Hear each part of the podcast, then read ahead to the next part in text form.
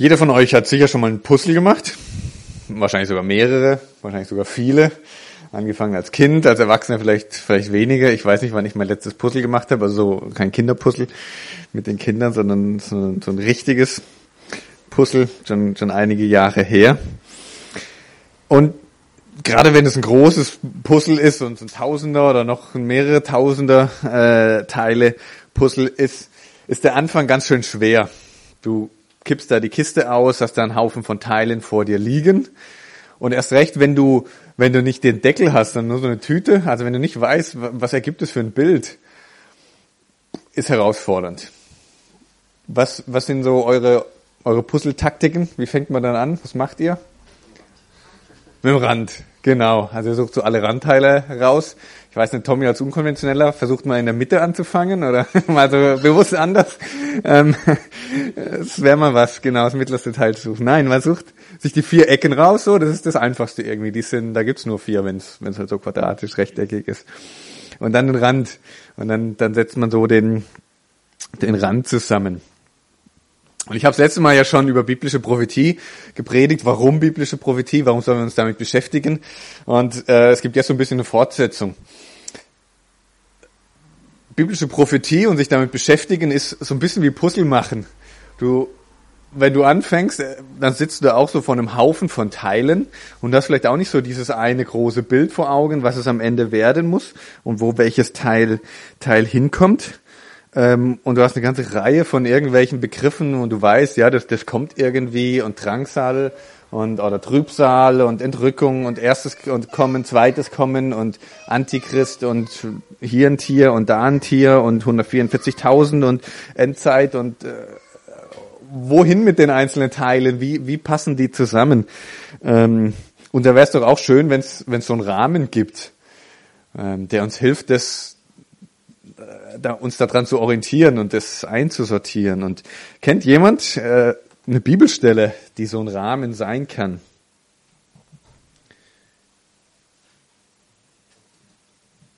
Hm, schwierig, gell? Ja, es gibt ganz viele Stellen, wo es um, um prophetische Dinge geht, um, um Offenbarung geht. Und eben deswegen so ein bisschen Puzzle, Puzzeln, man muss das zusammenfügen. Aber ich glaube wirklich, dass es eine Stelle gibt, die so wie so eine Art Rahmen uns, uns vorgibt. Und das ist ähm, in Daniel. In Daniel 9 wird ganz viel, ähm, äh, im gesamten Buch Daniel wird ganz viel geschrieben über die Weltgeschichte. Und die, die Prophetie, die Daniel in Kapitel 9 erhält über diese sogenannten 70 Jahrwochen, das ist wie so ein Rahmen für biblische Prophetie, wie so ein Rahmen für ein Puzzle, um uns mal so die Grundlagen anzuschauen und dann so die restlichen Teile da gucken, wo passt das dran, was passt da zusammen ähm, und das da irgendwie richtig richtig einzuordnen und und so ist es nicht nur bei Prophetie, bei vielem in der Bibel. Ähm, Gott hat nicht irgendwie ein Handwerksbuch geschrieben mit einem Inhaltsverzeichnis vorne drin und dann ein Thema nach dem anderen irgendwie zusammen abgehandelt. Ähm, und wir finden halt ein Kapitel biblische Prophetie und dann wird das alles chronologisch auf, aufgelistet. Nein, Gott hat es, Gott hat es anders gemacht, dass er immer wieder eben so Puzzleteile verstreut hat. Und du liest dann so hier ein Reiter auf einem weißen Pferd und dann kommt nochmal so ein Reiter auf einem weißen Pferd, denkst, ah, das passt zusammen und äh, ist der gleiche so irgendwie und dann puzzelst du weiter in Prophetie und merkst, aber irgendwann, irgendwas passt nicht hier so ähm, und merkst, ah, das sind ja doch zwei.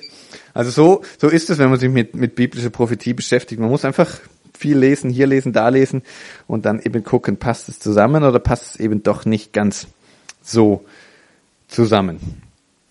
Ähm, Genau, deswegen wollen wir uns heute mal diesen Rahmen anschauen in Daniel 9 und bevor ich gleich diese Verse lese, es ist gut, wenn ihr, ihr braucht eine Bibel, sonst seid ihr, glaube ich, äh, hoffnungslos verloren heute. Also die braucht ihr immer, aber heute, heute ganz besonders, um, um mitlesen zu können. Wenn ihr, ähm, wir haben noch da welche im, im Schrank stehen, wenn ihr keine dabei habt, aber ihr seid gut ausgestattet, so wie ich das, ich das sehe. Und es wird, äh, dürft jetzt keine Predigt erwarten, wo er am Ende mit fünf praktischen Punkten rausgeht, sondern wo er einfach mit diesem Rahmen vielleicht rausgeht.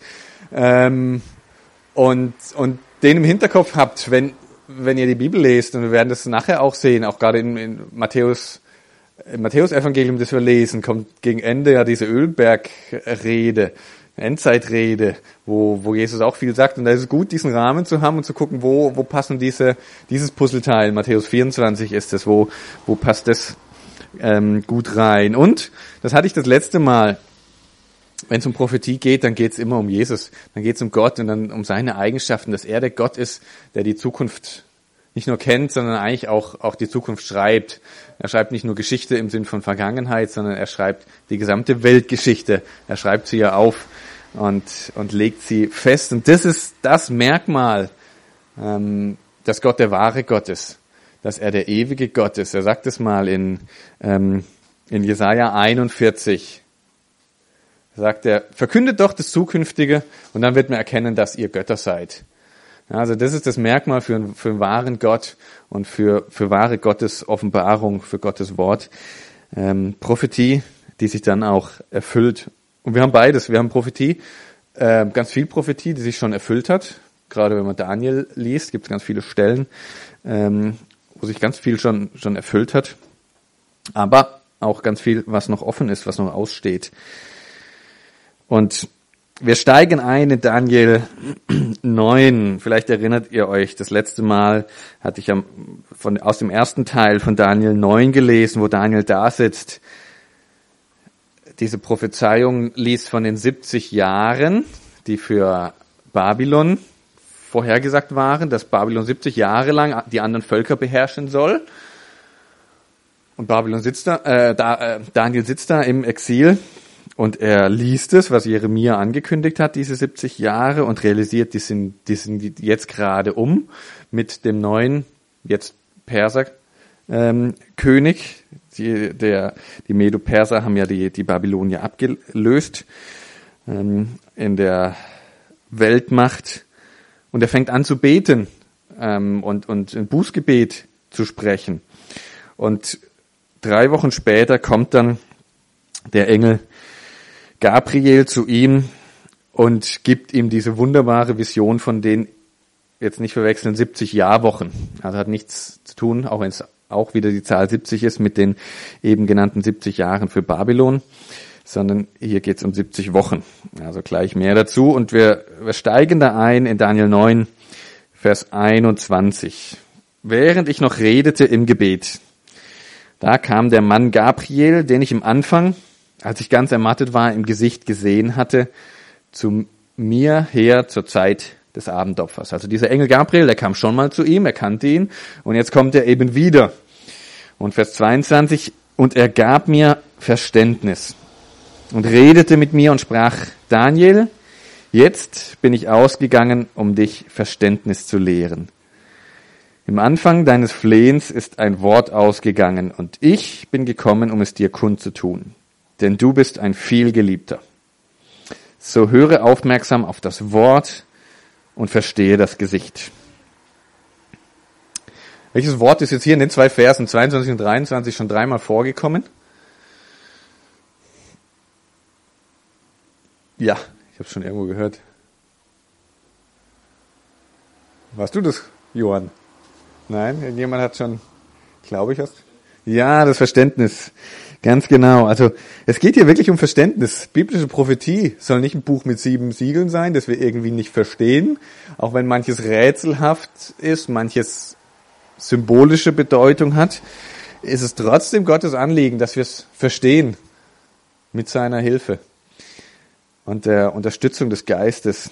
Wir sollen, wir sollen Prophetie verstehen, weil uns das auch ruhig macht und weil wir dann sehen, es erfüllt sich, was Gott festgelegt hat, auch wenn es dramatisch ist, auch wenn es Krieg und Leid und Hungersnot und Naturkatastrophen bedeutet, es ist von Gott vorhergesagt, es ist, entspricht alles seinem Plan, der Himmel regiert. Und er setzt die Könige ein und setzt die Könige ab und er kommt zu seinem Ziel. Und deswegen sollen wir das verstehen, weil es uns eben auch Sicherheit gibt. Und dann geht's eben weiter. Dann kommt diese Prophetie, Vers 24. 70 Wochen sind über dein Volk und über deine heilige Stadt bestimmt, um die Übertretung zum Abschluss zu bringen und den Sünden ein Ende zu machen und die Ungerechtigkeit zu sühnen und eine ewige Gerechtigkeit einzuführen und Gesicht und Propheten zu versiegeln und ein Allerheiligstes zu salben. So wisse denn und verstehe. Also nochmal hier, so wisse denn und verstehe. Vom Ausgang des Wortes Jerusalem wiederherzustellen und zu bauen, bis auf den Messias, den Fürsten, sind sieben Wochen und 62 Wochen. Straßen und Gräben werden wiederhergestellt und gebaut werden, und zwar in Drangsal der Zeiten. Und nach den 62 Wochen wird der Messias weggetan werden und nichts haben. Und das Volk des kommenden Fürsten wird die Stadt und das Heiligtum zerstören. Und das Ende davon wird durch die überströmende Flut sein und bis ans Ende Krieg, fest beschlossenes von Verwüstungen. Und er wird einen festen Bund mit den vielen schließen für eine Woche. Und zur Hälfte der Woche wird er Schlachtopfer und Speisopfer aufhören lassen. Und wegen der Beschirmung der Gräuel wird ein Verwüster kommen. Und zwar bis Vernichtung und fest beschlossenes über das Verwüstete ausgegossen werden. Okay. Das ist der Rahmen, behaupte ich. Ich möchte nochmal beten. Herr Jesus, danke, dass du den Jüngern den Heiligen Geist angekündigt hast, bevor du die Erde verlassen hast und als du noch äh, das letzte Mal vor deinem Sterben mit ihnen zusammen warst und du hast es gesagt, der Geist der Wahrheit, der wird euch in die ganze Wahrheit einführen und wir brauchen ihn, um, um dein Wort zu verstehen um dich zu verstehen, um dich besser kennenzulernen. Und darum beten wir, dass diese Verheißung sich jetzt erfüllt, wenn wir hier sind und, und diesen Abschnitt uns anschauen, dass sie sich jeden Tag erfüllt, wenn wir uns mit dir und deinem Wort beschäftigen. Wir wollen das wirklich auch verstehen ähm, und dadurch soll unser Leben verändert werden. Dadurch wollen wir immer mehr zu Anbetern werden und, und solchen, die, die staunen über dich, über deine Größe und die dich anbeten als den ewigen Gott den Gott, der, der Herr der Herren und der König der Könige ist und der alles in der Hand hat und der zu seinem Ziel kommt. Wir beten, dass du uns genauso wie dem Daniel auch Verständnis schenkst. Amen.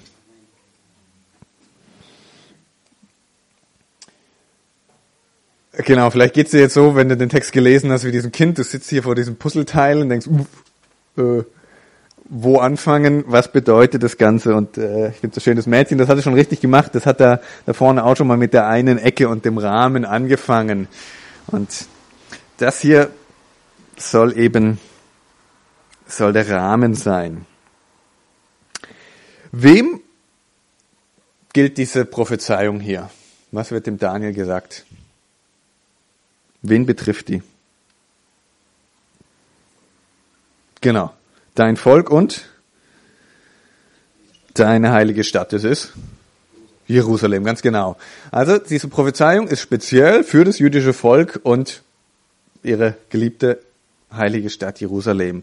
Also das, das ist die Perspektive hier, der, der Fokus. Der Fokus liegt hier nicht auf der gesamten Welt, auf den Nationen, auf der Gemeinde, sondern eben auf dem, auf dem Volk Israel und auf Jerusalem. Das ist mal so der, der erste, erste Punkt, äh, ganz wichtig bei allem, wenn wir Bibel lesen und erst recht, wenn es um Prophetie geht. Für wen gilt es? Wer wird angesprochen? Ähm, wer, wer steht im Blick dieser, dieser Prophezeiung? Und als erstes in diesem Vers 24 wird gesagt, wird ans Ende geschaut, was denn, was denn das Ziel ist. Und es werden sechs Punkte hier aufgelistet, was was nach den 70 Wochen passiert. Das heißt, die 70 Wochen sind bestimmt, um das und das und das ähm, zu tun und, und ganz oft eben zu versiegeln und, und zum, zum Ende zu bringen. Und nämlich als erstes die Übertretung zum Abschluss zu bringen. Die Geschichte von Israel ist eine Geschichte, wo sich Übertretung an Übertretung reiht, Abfall an Abfall, anfangen von, von, von dem Auszug ähm, aus, aus Israel, ihre Wüstenwanderung, die Richterzeit und so weiter. ist eine Geschichte von immer wieder Abfallen, aber auch immer wieder Erweckung und Umkehr. Aber es reiht sich irgendwie so Abfall und Umkehr aneinander. Und der nächste Punkt ähnlich, das Ziel ist den Sünden ein Ende zu machen. E, eben ganz ähnlich, Israels ständige Sünden sollte, sollte beendet werden. Das war, das war das Ziel. Die Ungerechtigkeit zu sühnen als nächstes. Gott will Israel all die vielen Ungerechtigkeiten, ihre Sünden, will er ihnen vergeben und dann eine ewige Gerechtigkeit einzuführen. Gott will, will Gerechtigkeit, will Frieden ähm, einführen, ein Reich, wo Gerechtigkeit und wo Frieden herrschen. Als fünfter Punkt dann Gesicht und Propheten zu versiegeln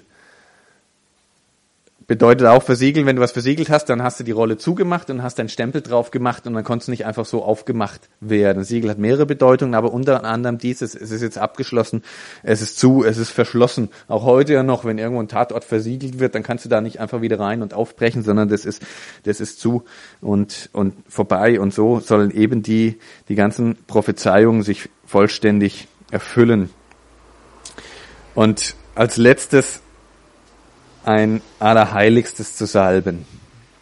Bevor ich dazu was sag, was waren diese sechs Punkte, wo haben die sich erfüllt? Haben die sich erfüllt? Wir haben es ja gelesen, irgendwie der Messias kommt, Jesus Christus ist gekommen, er ist gestorben für unsere Sünden. Das war das Ziel dabei, dass Sühnung getan wird, dass wir gerecht leben. Ist das damit gemeint? Mit Vers 24? Könnte so ein bisschen danach klingen. Ist aber nicht, werden wir nachher noch sehen, sondern es, es zielt noch weiter. Das, es steht noch aus. Es ist noch in der, in der Zukunft. Auch weil die letzte Woche, diese 70. Woche erst noch, noch kommt.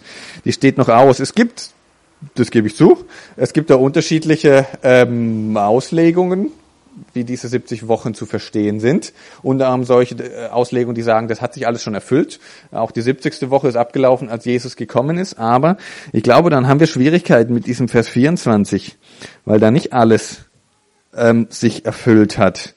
Es ist nicht eine ewige Gerechtigkeit eingeführt worden, als Jesus Christus gestorben ist.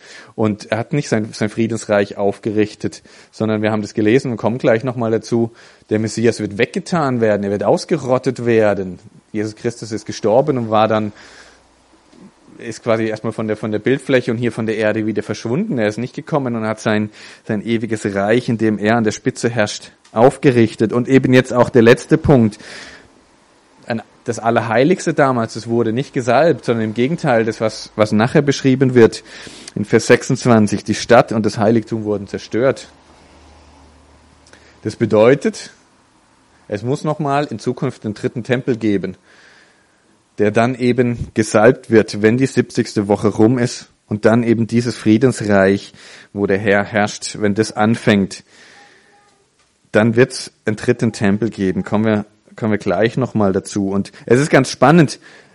Äh, Gerade in dem Kapitel 9 werden alle drei Tempel erwähnt, die es gab. Also zuerst gab es ja die Stiftshütte und als das Volk dann in das Land gekommen ist und, und David äh, den Tempel gebaut hat und äh, vorbereitet hat und Salomo, Entschuldigung, dann den, den Tempel äh, gebaut hat, das war der erste Tempel. Und das ist der, ähm, was, ich, was ich vorhin gesagt habe in, in Kapitel 9, ähm, Vers 17 betet Daniel, höre unser Gott auf das Gebet deines Knechtes und auf sein Flehen und um des Herrn willen lass dein Angesicht leuchten über dein verwüstetes Heiligtum. Also hier der erste Tempel, das verwüstete Heiligtum. Und dann kommt eben Vers 26. Dieser Tempel wurde ja wieder aufgebaut, ähm, was beschrieben wird in Esra, nach dieser babylonischen Gefangenschaft. Der zweite Tempel dann, den Herodes dann nochmal erweitert hat, ausgebessert hat, der noch zur Zeit Jesu stand und dann im Jahr 70 nach Christus eben zerstört wurde von den Römern. Das war der zweite Tempel. Und dann eben dieser dritte Tempel wird hier erwähnt in Vers 24. Das Allerheiligste, also das Zentrum von diesem Tempel. Und dieser Tempel wird auch beschrieben in Hesekiel 40 bis 48. Da wird ganz ausführlich beschrieben, was die Maße sein werden, ähm, wie der gebaut wird und so weiter. Und die Juden, gerade auch die Rabbiner, die wissen, dass, dass diese, und die legen es ganz genauso aus, dass diese Stelle Hesekiel 40 bis 48 den dritten Tempel, den, den Tempel im Friedensreich im zukünftigen beschreibt.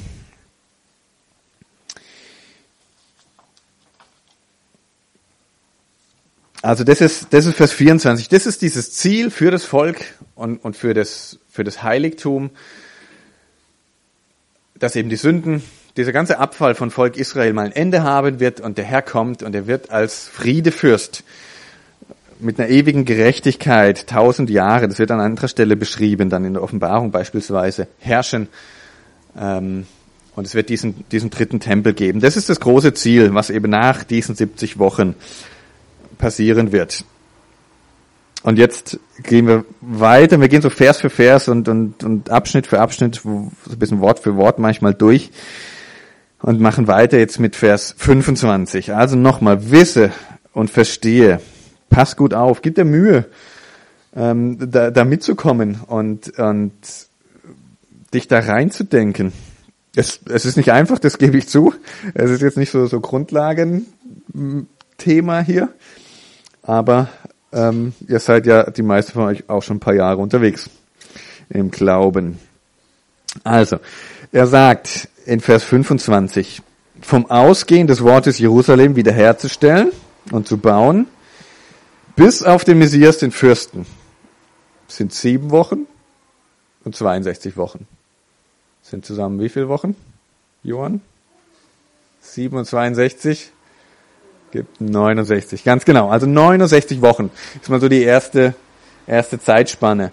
Und äh, wann fangen die an, die 69 Wochen? Vom Ausgehen des Wortes Jerusalem wieder aufzubauen und die Stadt zu bauen. Ähm,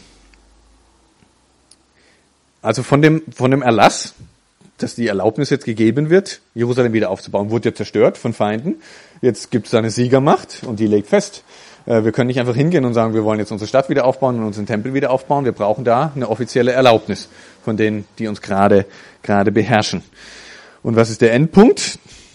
Bis auf den Messias, den Fürsten. Und es wird eben extra gesagt, nicht nur bis auf den Messias, bis der Messias kommt, bis auf den Messias, den Fürsten oder als Fürst. 69 Wochen. Nochmal aufgeteilt, 7 plus 62, kommen wir gleich dazu. Und ich habe das vorhin schon gesagt und vielleicht steht es bei euch auch in mancher ähm, Übersetzung drin. Ich habe es hier in der Überschrift Jahrwochen. Im Hebräischen steht hier eine Zahl, die ist mit diesem Wort sieben verwandt. Also sieben heißt Sheva und das Wort, das hier steht, für Wochen ist Shavur und es bedeutet erstmal einfach eine siebene Einheit. Und klar, die bekannteste siebene Einheit, die wir haben, ist eine Woche, also eine siebene Einheit von Tagen, sieben Tage Woche. So, und das ist auch die häufigste Bedeutung, aber es war eben nicht die einzige Bedeutung und Verwendung von diesem Wort, sondern es war eben allgemeine siebene Einheit.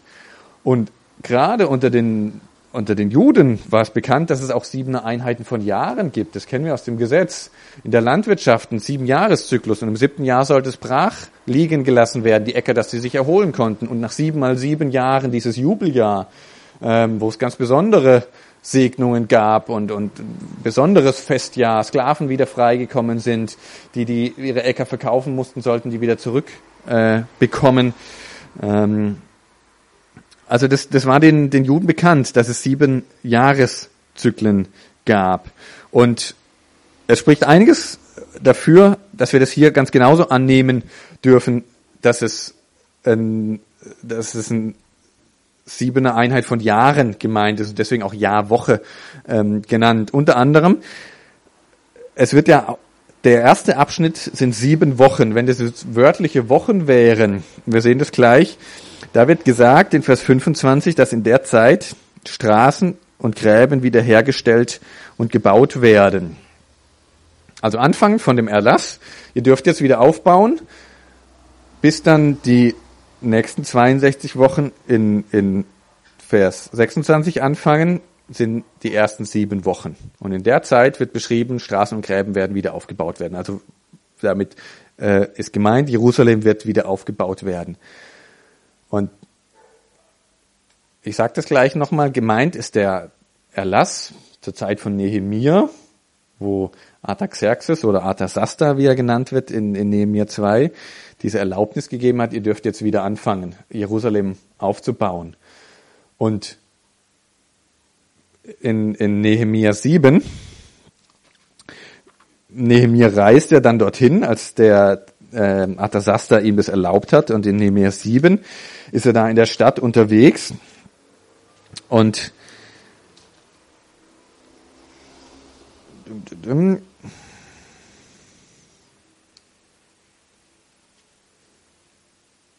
wo habe ich mir aufgeschrieben? Hier, Nehemiah 7, Vers 4 heißt es, die Stadt war geräumig und groß und das Volk darin spärlich und keine Häuser waren gebaut.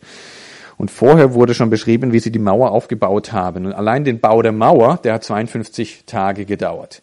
52 Tage sind mehr als sieben Wochen. Sieben Wochen sind 49 Tage. Und wenn man allein noch dazu rechnet, wie lange der unterwegs gewesen sein muss. Wir wissen vom Esra, der sagt ganz genau, ich bin drei Monate gereist von Babylon eben bis nach, bis nach Juda und der Nehemiah, der war sogar noch, noch weiter im Osten. In Susa, der war nicht in Babylon wie der Esra, der musste noch weiter reisen. Also der war allein schon mal mindestens drei Monate unterwegs, um da in Israel anzukommen.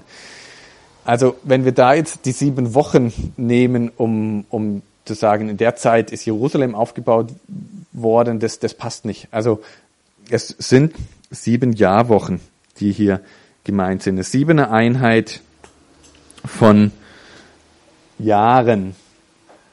Und die werden eben so aufgeteilt, das haben wir gelesen, zuerst sieben, dann 62 und dann am Ende nochmal eine Woche gibt zusammen eben 69 plus eins gibt zusammen 70.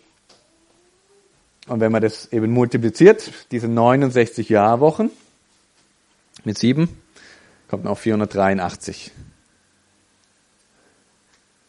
483 Jahre für diesen Zeitraum von diesem Erlass, Jerusalem wieder aufzubauen, bis auf den Messias, den Fürsten. Wann ist der Messias als Fürst aufgetreten? Er wird geboren, in den Stall gelegt, als die Zeit erfüllt war. Sehr gut, als genau diese 69 Wochen rum waren. ähm, ja, Wann ist der Messias als Fürst aufgetreten? Als Kind geboren, unbemerkt, Hirten haben ihn besucht.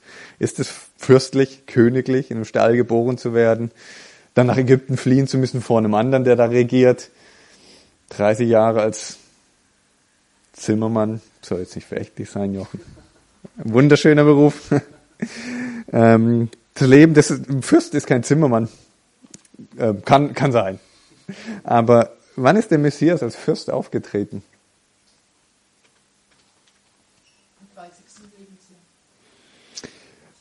Er ist als Fürst aufgetreten, als er an Palmsonntag vor der Kreuzigung nach Jerusalem geritten ist, wo die Volksmenge so gejubelt hat. Hosanna, dem Sohn Davids, der Sohn Davids, das ist, das ist der, die Bezeichnung für den König Israels. Das war der einzige Tag in dem, in dem Leben Jesu hier auf der Erde, wo er als, als, als Fürst aufgetreten ist, wo die Menge ihn so bejubelt hat. Ähm, und er kommt da, und es wird ja auch beschrieben, wie der König kommt, auf dem Esel reitend. Also da kommt der König, da kommt der Fürst. Das war dieser Tag, wo der Messias als Fürst kommt. Und wann war das? Man kann das heute auf den Tag genau nachrechnen. In Lukas 3, Lukas, der Historiker, der sagt uns, wann genau Jesus angefangen hat mit seinem Dienst. In Lukas 3 heißt es, im 15. Jahr der Regierung des Kaisers Tiberias, als Pontius Pilatus Statthalter von Judäa war und so weiter. Und dann kommt eben, klar, Anfang die erste Zeit noch mit dem Johannes, aber dann geht's ja gleich weiter mit, mit Jesus dem Messias. Also im 15. Jahr. Wann war das? Wir wissen, Kaiser Octavian, der sich dann Augustus genannt hat, der zur Geburt Jesu regierte. Der hat bis 14 nach Christus regiert, kannst du nachlesen, Wikipedia, da, da brauchst du nicht viel dazu. 14 plus 15 hier. Also Tiberias war dann der, der Nachfolger von Augustus, also im 15. Jahr. Sind wir im Jahr?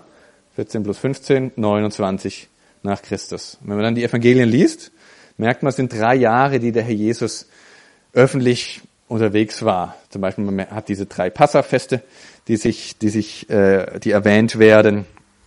Und dann kommt eben dieses letzte äh, Passafest, drei, drei Jahre nach diesen drei Jahren. Also im Jahr 32 nach Christus. Und wann diese Passafeste sind, das weiß man ja ganz genau. Der jüdische Kalender ist ein Mondkalender und es wird gesagt, am wievielten des Jahres, dieses Passa, äh, am wievielten des Monats, ähm, des ersten Monats Nissan, dieses, dieses Passafest stattfinden soll. Also Jesus Christus ist als Fürst aufgetreten an diesem Palmsonntag ähm, im Jahr ähm, 32 nach Christus. Das war der Tag, wo der Messias als Fürst aufgetreten ist. Also haben wir schon mal das Ende.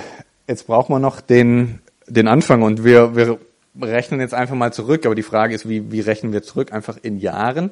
Und wenn man die Bibel liest, dann gibt es mehrere Stellen, wo deutlich wird, dass ein Jahr in der Bibel aus 360 Tagen besteht, nicht, nicht wie bei uns, ähm, aus 365 Tagen. Beispielsweise bei der Sintflut ähm, sind auch sehr genaue Angaben, wann es angefangen hat zu regnen, wann die Arche gelandet ist und wann es aufgehört hat und so weiter. Und, ähm, und da wird ein, einmal ein Abschnitt beschrieben vom ersten des ersten Monats bis zum ersten des fünften, äh, bis zum, bis zum letzten, ähm, bis zum ersten des sechsten Monats ist es, glaube ich. Zumindest sind es fünf Monate. Und diese Fünf Monate werden dann an einer Stelle kurz drauf mit 150 Tagen beschrieben. Also weißt du, fünf Monate sind, sind 30, äh, sind, sind 150 Tage, ein Monat sind 30 Tage. Offenbarung 11 ist eine Stelle, da werden 42 Monate erwähnt. Wie viele Jahre sind 42 Monate? Drei Jahre sind 36 Monate, plus nochmal sechs Monate sind 42.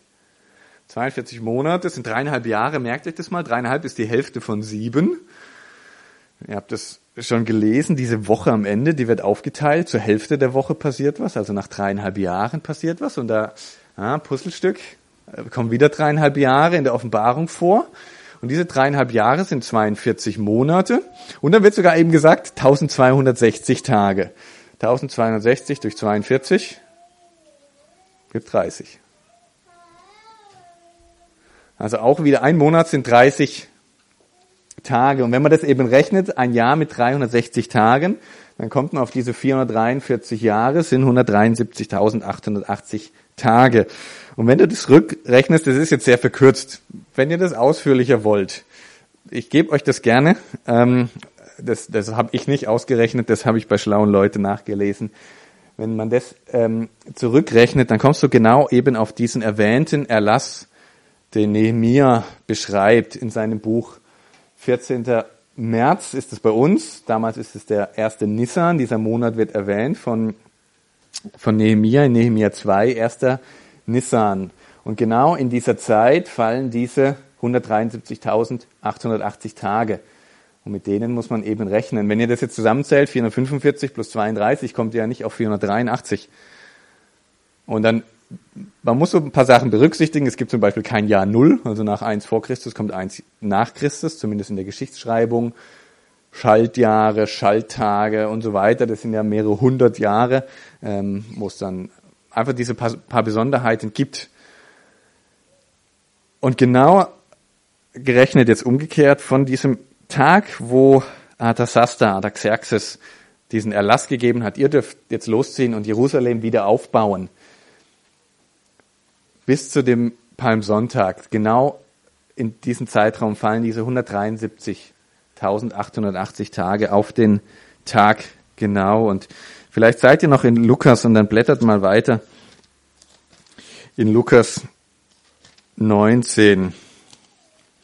Das ist nämlich genau dieser Palmsonntag.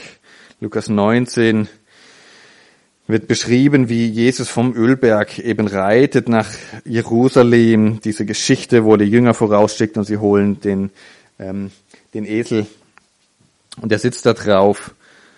Und dann kommt er und er nähert sich Jerusalem und er sieht diese Stadt und Lukas 19, Vers 41 heißt es, als er Jesus sich näherte und die Stadt sah, weinte er über sie und sprach, wenn du doch erkannt hättest und wenigstens an diesem deinem Tag, was zu deinem Frieden dient.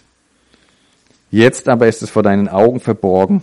Denn Tage werden über dich kommen, da werden deine Feinde einen Wall gegen dich aufschütten und dich umzingeln und dich von allen Seiten bedrängen. Und sie werden dich dem Erdboden gleich machen und deine Kinder in dir zu Boden strecken und werden in dir nicht einen Stein auf dem anderen lassen, darum, dass du die Zeit deiner Heimsuchung nicht erkannt hast.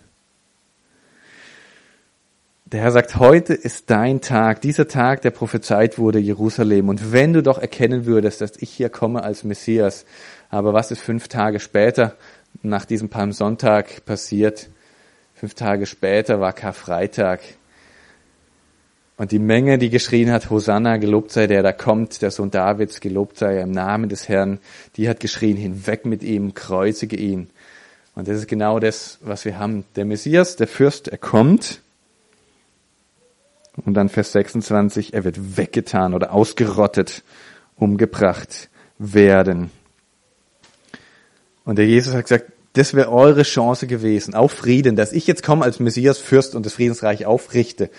Aber die Masse hat ihn abgelehnt und sie wollte ihn nicht. Und sie haben ihn ausgerottet. Und die Strafe dafür war dieses Gericht, das er hier ankündigt. Deine Feinde werden kommen. Und das, das hat sich so erfüllt, diese Brutalität, dass Männer, Frauen, Kinder, egal wer, niedergemetzelt wurde. Die Römer kamen, haben diese Stadt belagert und in, in 140 Tagen haben die da Hunderttausende umgebracht, haben einen Wall aufgeschüttet gegen die Stadt und keinen Stein auf dem anderen gelassen. Das hat sich exakt so erfüllt. Und die Juden im ersten Jahrhundert, die wussten, die konnten es noch nicht so genau ausrechnen, ähm, aber die wussten, jetzt irgendwann ist diese Zeit, im ersten Jahrhundert, da war eine Spannung da, auch schon, schon die Zeit, die letzten Jahrhunderte vorher, ähm, diese, ähm, ähm, Juden, die nach Qumran da ausgewandert sind, Richtung Todesmeer, die wollten sich vorbereiten auf das Kommen des Messias. Das war der Hauptgrund dieser, dieser Absonderung, so dieses klösterliche Lebens. Wir wollen bereit sein, wenn jetzt demnächst der Messias kommt. Also das ist jetzt nicht nur irgendwie neuzeitliche Auslegung von dieser Stelle, sondern das war, wenn man die rabbinischen Kommentare liest, das war denen bewusst. Und selbst Tacitus, ein römischer Geschichtsschreiber, schreibt es, dass die Juden im ersten Jahrhundert, also natürlich schreibt er nicht erstes Jahrhundert, sondern ab Urbe Condit, wie heißt ab, ab Gründung der Stadt Rom, ähm, ähm, dass, dass da jetzt was passieren muss in dieser Zeit, in diesem Zeitraum so ungefähr. Ähm, und die haben, haben das erwartet. Der erste, der das auf diesen Tag genau ausgerechnet hat, finde ich ganz spannend, war Sir Robert Anderson im, im 19. Jahrhundert. Das war der ehemalige Chef von Scotland Yard. Und er hat dieses Royal Observatory ähm, damit eingespannt, um diese ganzen auch astronomischen Berechnungen zu machen, ähm, um diese Jahreszahlen ähm, ähm, und, und die Geschichtsschreibung da äh, zu, zu exakt dati datieren zu können. Und, und jetzt wieder eben zurück zu, zu Daniel 9. Also wir haben diesen ersten ersten Abschnitt, 69 Jahre, 173.880 Tage, die sich da exakt erfüllt haben. Warum diese Aufteilung in diese 7 plus 62? Es gab mehrere Erlaubnisse, Erlässe, Erlasse, ähm, Jerusalem aufzubauen. Ja, den ersten, ähm, den, den Chores schon gegeben hat, was dann unter Esra beschrieben wird. Da wurde aber eben nur der Tempel aufgebaut. 539 vor Christus war das. Das ist das, was eben Anfang von Daniel 9 war, als diese 70 Jahre für Babylon um waren. Erlaubnis, ihr dürft wieder zurück und euer Heiligtum aufbauen. Und das haben sie gemacht. Die haben den Tempel aufgebaut. Das war auch erstmal das Wichtigste. Aber Nehemia, das war 445 vor Christus. Ähm, bis dahin war nur der Tempel aufgebaut und er beschreibt es ja. Die, die, die Häuser, die waren noch nicht aufgebaut. Da gab es noch keine Stadtmauer. Ähm, und, und deswegen auch, wenn das, wenn in diesen Jahrwochen, nach 49 Jahren, gerechnet jetzt von dem ersten Erlass 539, da hatte sich das noch nicht erfüllt. Da war Jerusalem noch nicht wieder aufgebaut. Und ich denke, dass diese Zweiteilung, diese Aufteilung sieben Wochen, in der Jerusalem wieder aufgebaut wird, und dann die anderen 62 Wochen, genau dafür da ist, dass man herausfinden kann, um welchen Erlass geht's eben nicht um den ersten von Chores, da, von 539 vor Christus. Da hat sich das noch nicht erfüllt, dass nach 49 Jahren Jerusalem wieder aufgebaut war. Da stand eben nur der Tempel. Aber wenn du von 445 anrechnest, dann klappt es. Und dann passt es nämlich auch, wie beschrieben wird, am Ende von Vers 25, es wird wiederhergestellt und gebaut in Drangsal der Zeiten. Das ist ja genau das, was Nehemiah beschreibt, wie da die Feinde kommen und versuchen Sand ins Getriebe zu streuen und sagen, dürfen wir mitbauen, dürfen wir euch aufhalten und sie versuchen anzugreifen und die, sie müssen da Wachen aufstellen und, und ziehen diese Mauer innerhalb von 52 Tagen hoch. Das war einfach das Erste und Wichtigste, diesen, diese Mauer aufzubauen, eben wegen dieser ständigen Bedrohung von den Feinden. Und dann, dann passt es, wenn man eben von diesem Erlass anrechnet. Und jetzt Vers 26. Das haben wir schon gesehen. Nach, und es ist jetzt ganz einfach wichtig, genau zu lesen, hinzuschauen. In Vers 25 heißt es, von diesem Erlass bis auf den Messias, den Fürsten, sind diese 69 Wochen. Ja, das haben wir gesehen, erfüllt sich auf den Tag genau. Aber jetzt heißt es in Vers 26, nach den 62 Wochen wird der Messias weggetan werden und nichts haben. Also das war dann fünf Tage später nach diesen 69 Wochen. Der Messias wird weggetan werden. Er wird nicht sein, sein großes Reich aufbauen, sein Reich des Friedens, was die Juden alle erwartet haben. Eigentlich ist es hier schon prophezeit und das ist eine ganz wichtige Stelle, auch gerade für Juden, die dann auch irgendwie dran festhalten, dass sie denken, der Messias kommt und, und es, bei seinem ersten Kommen äh, richtet er sein Reich auf. Nein, er kommt und wird weggetan werden und wird nichts haben. Und dann passt es eben, wie ich vorhin schon gesagt habe, zu diesem ersten Kommen des Herrn. Und da hat sich, ist die 70. Woche noch nicht noch nicht gelaufen, noch nicht erfüllt. Und dann geht es eben weiter in Vers 26. Das Volk des kommenden Fürsten wird die Stadt und das Heiligtum zerstören und das Ende davon wird durch die überströmende Flut sein und bis ans Ende Krieg, fest beschlossenes von Verwüstungen. Das Volk des kommenden Fürsten wird die Stadt und das Heiligtum zerstören. Wer ist damit gemeint?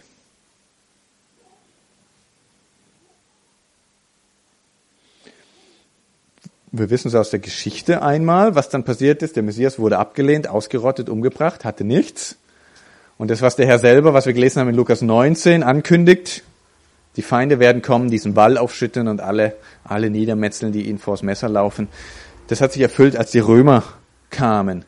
Dann 70 nach Christus in diesem, diesem judäischen Krieg haben sie die Stadt dem Erdboden gleich gemacht, den, den Tempel abgerissen. Und wir brauchen aber nicht die Geschichtsschreibung, sondern wir können das selber auch, ähm, auch nachlesen, wer, wer dieser, dieser kommende Fürst ist. Ähm, aber vorher noch eine Sache, es wird, wird hier gesagt, und das Volk des kommenden Fürsten wird die Stadt und das Heiligtum zerstören. Also es kommt, äh, wird nicht gesagt, der kommende Fürst wird das machen, sondern es folgt des kommenden Fürsten. Und, und wenn man Daniel liest, ähm, unter anderem Daniel 7 ist ja die Prophezeiung über diese vier Weltreiche, die großen Weltreiche, die Babylonier, dann die Medo-Perser, dann die Griechen unter Alexander dem Großen und dann das römische Reich. Und dann wird beschrieben, dass in diesem römischen Reich am Ende ist diese Vision, dass dieses Tier, dieses brutale Tier zehn Hörner hat und aus diesem zehn, und unter den zehn Hörnern, die zehn Könige darstellen, wird, erklärt der Engel dem Daniel, kommt noch mal ein kleines Horn raus. Und dieses kleine Horn wird groß werden, wird drei andere Hörner vernichten, ähm, auf dem Weg zu seiner Größe und wird dann eben an der Spitze stehen von diesem Reich. Das ist dieser kommende Fürst von diesem römischen Reich. Und über dieses römische Reich wird in der Offenbarung gesagt, es war, es ist nicht und es wird wieder sein. Das römische Reich war, das gab es, haben alle im Geschichtsunterricht oder Lateinunterricht oder wo auch immer gelernt. Und irgendwann, 1806, ist so eigentlich das, das offizielle Ende von dem römischen Reich, wo der, Röme, der Kaiser ähm, Franz seine Krone niedergelegt hat, Reichsdeputationshauptschluss, ähm, da war es zu Ende. Und dann gab es eine Zeit von ist nicht. Und was wir so die letzten Jahrzehnte erleben, ist, wie wieder so ein vereinigtes Reich aufsteht. Ähm, in, in dem, was heute Europa, ähm, in dem europäischen Kontinent, ähm, und dass sich da eine Union schließt und erst Wirtschaftsunion und dann Union, äh, Wirtschaftsgemeinschaft, Gemeinschaft, Europäische Union und so weiter. Und die Bibel sagt dass da wird irgendwann einer kommen, der, das, das der wird der große Fürst über dieses Reich sein. Das ist der kommende Fürst. Und hier wird aber gesagt, das Volk des kommenden Fürstes, Fürsten hat die Stadt zerstört, eben die, die Römer damals. Und in Vers 26 heißt es, das Volk wird die Stadt und das Heiligtum zerstören, das haben sie gemacht, und das Ende davon, wovon? Eben von diesem Gerichtshandeln an dem Volk, dafür, dass sie den Messias abgelehnt haben. Da beginnt eine Reihe von Gerichten, wo Gott sein Volk straft, dass sie den Messias abgelehnt haben. Nämlich, was es am Ende heißt, bis ans Ende, also am Ende von Vers 26, Krieg fest beschlossenes von Verwüstungen. Also es sollte immer wieder, immer, immer wieder Verwüstung geben. Und genau das ist, was wir, was wir sehen, wenn wir, wenn wir Palästina und Jerusalem anschauen. Da kamen zuerst die Römer. Und dann, und dann kamen, ähm, ich bin nicht gut in Geschichte, ich muss mir aufschreiben, aber dann kamen alle, alle möglichen anderen, ähm, und die Türken kamen und die Osmanen und die Byzantiner und die Tataren und Saladin und irgendwann ähm, ähm, die, die Briten ähm, und, und dann die Jordanier. Und immer wieder, immer wieder wurde diese Stadt erobert, auch von den, von den Kreuzfahrern, Kreuzrittern und immer wieder diese, diese Verwüstung, die über die, die Stadt kam und immer wieder, immer wieder Krieg. Bis am Ende davon die überströmende Flut kommt. Und ähm, schlag mal auf in Daniel, Daniel 11. Was ist mit dieser überströmenden Flut gemeint? Ganz kurz, Daniel 11, Vers 1 bis 35 beschreibt ganz grob die Zeit zwischen den Testamenten. Ähm, und da werden ganz viele Details genannt, die man dann in der Geschichte nachverfolgen kann wie so die einzelnen, war vor allem so die Zeit von, von Alexander dem Großen und dann danach das Reich, das sich aufgeteilt hat und wie vor allem so das, das, der südliche Teil, Ägypten gegen das, den syrischen Teil, immer wieder gekämpft hat und die einzelnen Herrscher, die es da gab. Und, und, ähm, und da sehen wir, dass dieser syrische Teil der König des Nordens ähm, genannt wird und der ägyptische Teil ist der König des Südens. Und die kommen immer wieder und führen immer wieder Krieg miteinander, was sich eben dieser, diesen vier, fünf Jahrhunderten vor Christus erfüllt hat. Und das ist eben Daniel 1 bis 35. Und dann geht der Blick in die Zukunft aber. Nämlich Vers 40 kommt wieder. In Daniel 11, und zur Zeit des Endes wird der König des Südens, also Ägypten, so ganz grob, mit ihm zusammenstoßen und der König des Nordens, dieser syrische Teil, wird gegen ihn anstürmen mit Wagen und mit Reitern und mit vielen Schiffen. Und er wird in die Länder eindringen und wird sie überschwemmen und überfluten. Also es wird gesagt, das ist zur Zeit des Endes. Und hier kommt dieser gleiche Begriff überschwemmen, überfluten. Und das ist der König des Nordens. Und wir können den eben identifizieren, weil er in Vers 1 bis 35 auch immer wieder genannt wird. Und da ist es das, was wir in der Geschichte sehen, dass dieses syrische, ähm, großsyrische Reich, was unter anderem auch in Jesaja immer wieder als Assyrien beschrieben wird. Und spannend, da kommt immer wieder auch dieser, dieser Begriff von, von, von Wasser, von großer Flut, von Überschwemmen.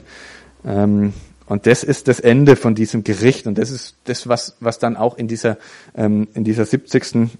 Woche passieren soll, dass da dann nochmal dieses endgültige letzte große Gericht kommt, dass ähm, dass der König des Nordens, dieses großsyrische Reich, dass da Armeen kommen und dieses Land überfluten, überrennen werden. Und es ist, es ist brutal. Ein anderes Puzzlestück ist Sacharja 12. Und da wird in Vers 8 und Vers 9 gesagt, zwei Drittel werden umkommen. Zwei Drittel der Juden, die in dem Land wohnen, werden umkommen in, in, in Zukunft. Und nur ein Drittel wird übrig bleiben und wird, wird dann gerettet werden und wird dann in dieses, in dieses Friedensreich, das sich dann anschließt, wenn der Messias als, als großer Friedefürst kommt, ähm, eingehen. Und dann wird eben in Vers 27 die 70. Woche beschrieben und ich zeige euch das gleich. Und eine Sache ähm, vielleicht nochmal zum, zum Mitnehmen, wenn ihr Prophetie lest, dann ist es ganz oft so, ähm, dass die Propheten diesen, diesen Prophet, diese prophetische Perspektive haben, wie wenn sie auf einem Berg stehen und sie sehen so eine ganze Reihe von Bergketten vor sich. Vorne den, den ersten Berg und hinten dran noch einen und dann wieder einen im Hintergrund. Und was sehen sie nicht? Die Täler, die dazwischen liegen. Ja, sie sehen so die Höhepunkte, die großen Ereignisse. Das sehen die Propheten, wenn sie nach vorne schauen. Und was sie aber nicht sehen, ist das Tal, das dazwischen liegt. Und es, dieses Vers 26, was zwischen der 69. Woche und der 70. Woche beschrieben wird. Es wird nicht gesagt, wie lang das ist, aber es wird offensichtlich, dass da ähm, ein längerer Zeitraum dazwischen liegt. Das wird hier nur angedeutet, das sehen Sie nicht. Warum liegt da was dazwischen? Naja, der Messias als Fürst tritt auf. Damit ist die 69. Woche zu Ende. Und dann heißt es in Vers 27, dass die 70. beginnt damit, dass dieser kommende Fürst mit Israel im Bund schließen wird. Und das haben wir noch nicht. Und dazwischen werden diese, diese verschiedenen Kriege und, und Überschwemmungen ähm, und immer wieder diese Zerstörung beschrieben. Und das bekannteste Beispiel für so, ein, für so eine prophetische Perspektive ist, wo der Herr in der ähm, Synagoge in, in Nazareth ist. Und er wird gebeten, er soll was vorlesen, es wird ihm Jesaja gereicht und er, er blättert, nein, er, er rollt ähm, diese Rolle auf, bis er Jesaja 61 gefunden hat und er steht da und liest. Der Geist des Herrn ist auf mir, weil der Herr mich gesalbt hat, den sanftmütigen frohe Botschaft zu bringen, die zu verbinden, die zerbrochenen Herzen sind, Freiheit auszurufen und so weiter und auszurufen das Ja des Wohlgefallens des Herrn. Und dann hört er auf, rollt zusammen, gibt die Rolle zurück und setzt sich wieder hin. Mitten im Satz hört er auf vorzulesen. Warum? Weil der Satz weitergeht, auszurufen das Ja des Wohlgefallens des Herrn und den Tag der Rache unseres Gottes. Und das sind genau diese zwei Berggipfel, die Jesaja hier sieht. Jesaja sieht, da gibt's, da kommt der Messias und der Messias kommt und er sieht dieses Jahr des Wohlgefallens. Und er kommt und bringt Gnade und einen ganz langen Zeitraum, ein Tal danach dann, dass er eben nicht sieht, wo diese Möglichkeit besteht, diese Gnade anzunehmen, diese Rettung anzunehmen. Und, ähm, und dann sieht er den nächsten Gipfel, nämlich den Tag der Rache unseres Gottes. Wenn Gott dann kommt, zum zwei, wenn der Herr dann kommt zum zweiten Mal, ähm, und, ähm, und dann eben sein erstmal Gericht übt über alle Gottlosen und die gottlosen Völker und dann aber sein, sein Friedensreich aufrichtet. Und das nochmal diese äh, Übersicht. Es geht los mit diesem Erlass 445 vor Christus, in dem hier zwei beschrieben. Da fangen die ersten 49 Jahre, die ersten sieben Jahrwochen an. In der Zeit wird Jerusalem und äh, das Heiligtum aufgebaut. Und es geht weiter mit den 62 Wochen zusammen, diese 69 Jahrwochen. Und danach, 32 nach Christus, dann Jesus Christus als, ich habe es hier geschrieben, sein Tod, aber eben exakt, äh, der exakte Tag, dieser Pfingstsonntag, wo er auftritt als Fürst. Fünf Tage später wird er abgelehnt und dann 70 nach Christus kurz drauf kommen die Römer, machen Jerusalem dem Erdboden gleich. Und was? Und dann kommt dieses Tal und die, und diese prophetische Uhr, die ist so quasi wie pausiert. Und es kommt die Zeit der Gnade und die Zeit der Gemeinde und die endet damit, dass die Gemeinde entrückt wird. Wenn die Vollzahl der Nationen eingegangen wird, sagt, sagt ähm, Römer 11, dann beginnt ähm, die, die Zeit für Israel wieder. Also äh, genau, das ist Römer 11, so ein weiteres Puzzlestück. Also es findet die Entrückung statt und dann läuft wieder diese Uhr, die dann weiterläuft, wenn dieser Bund geschlossen wird, in, ähm, was, was in dem letzten Vers beschrieben wird. Und dieser Bund ähm, wird dann äh, oder, und dann wird nochmal beschrieben, das, das kürze ich jetzt ab, ähm, gibt vielleicht eine, an anderer Stelle mal eine, eine Fortsetzung, vielleicht wenn wir Matthäus 24 diese Endzeitrede haben, ähm, wie diese Jahrwoche nochmal aufgeteilt wird und was da alles, alles passiert. Aber dann läuft diese Jahrwoche und am Ende dieser, dieser 70, ähm, 70 Wochen ist dann dieses zweite Kommen in Macht und Herrlichkeit mit den Heiligen ähm, die vorher entrückt wurden. Und es beginnt dieses tausendjährige Friedensreich, wo dann diese ewige Gerechtigkeit eingerichtet wird. Es gibt eine ganze Reihe von, von diesen, ähm, diesen Bildern. Das ist so ein bisschen der Rahmen, wo man dann jetzt eben die Bibel lesen kann und, und so, ein, so ein Puzzlestück, wenn man so einen, so einen prophetischen Text hat, nehmen kann und hinhalten kann und gucken, wo, wo passt es am besten hin, wo passt es rein, ähm, in, in welche Zeit. Und ich habe das euch gesagt, das war jetzt vielleicht nicht äh, was, was ihr jetzt ähm, praktisch macht in der nächsten Woche, aber vielleicht für, für einfach die nächsten Jahre, wo ihr Bibel lest, einfach diesen Rahmen, um dann so euer prophetisches Puzzle ähm, weiter zu puzzeln und, und fertig zu puzzeln, bis ihr ein großes Bild habt. Aber ich glaube, was ganz, ganz, was wir sehen können, Gott ist der Gott, der eben über der Zeit steht, der die Geschichte schreibt, der bis auf den Tag genau ähm, Prophezeiungen gibt und, und hunderte andere, die sich allein in, Messi in dem Messias erfüllt hat, wo er geboren wird, wie er sterben wird und all die Umstände ähm, um seinen, seinen Tod rum. Und das ist ein Grund, ihn anzubeten und ihn, ihn zu bewundern. Er ist, er ist der große, der ewige Gott, ähm, der von Anfang an war und der ist und der kommt. Amen.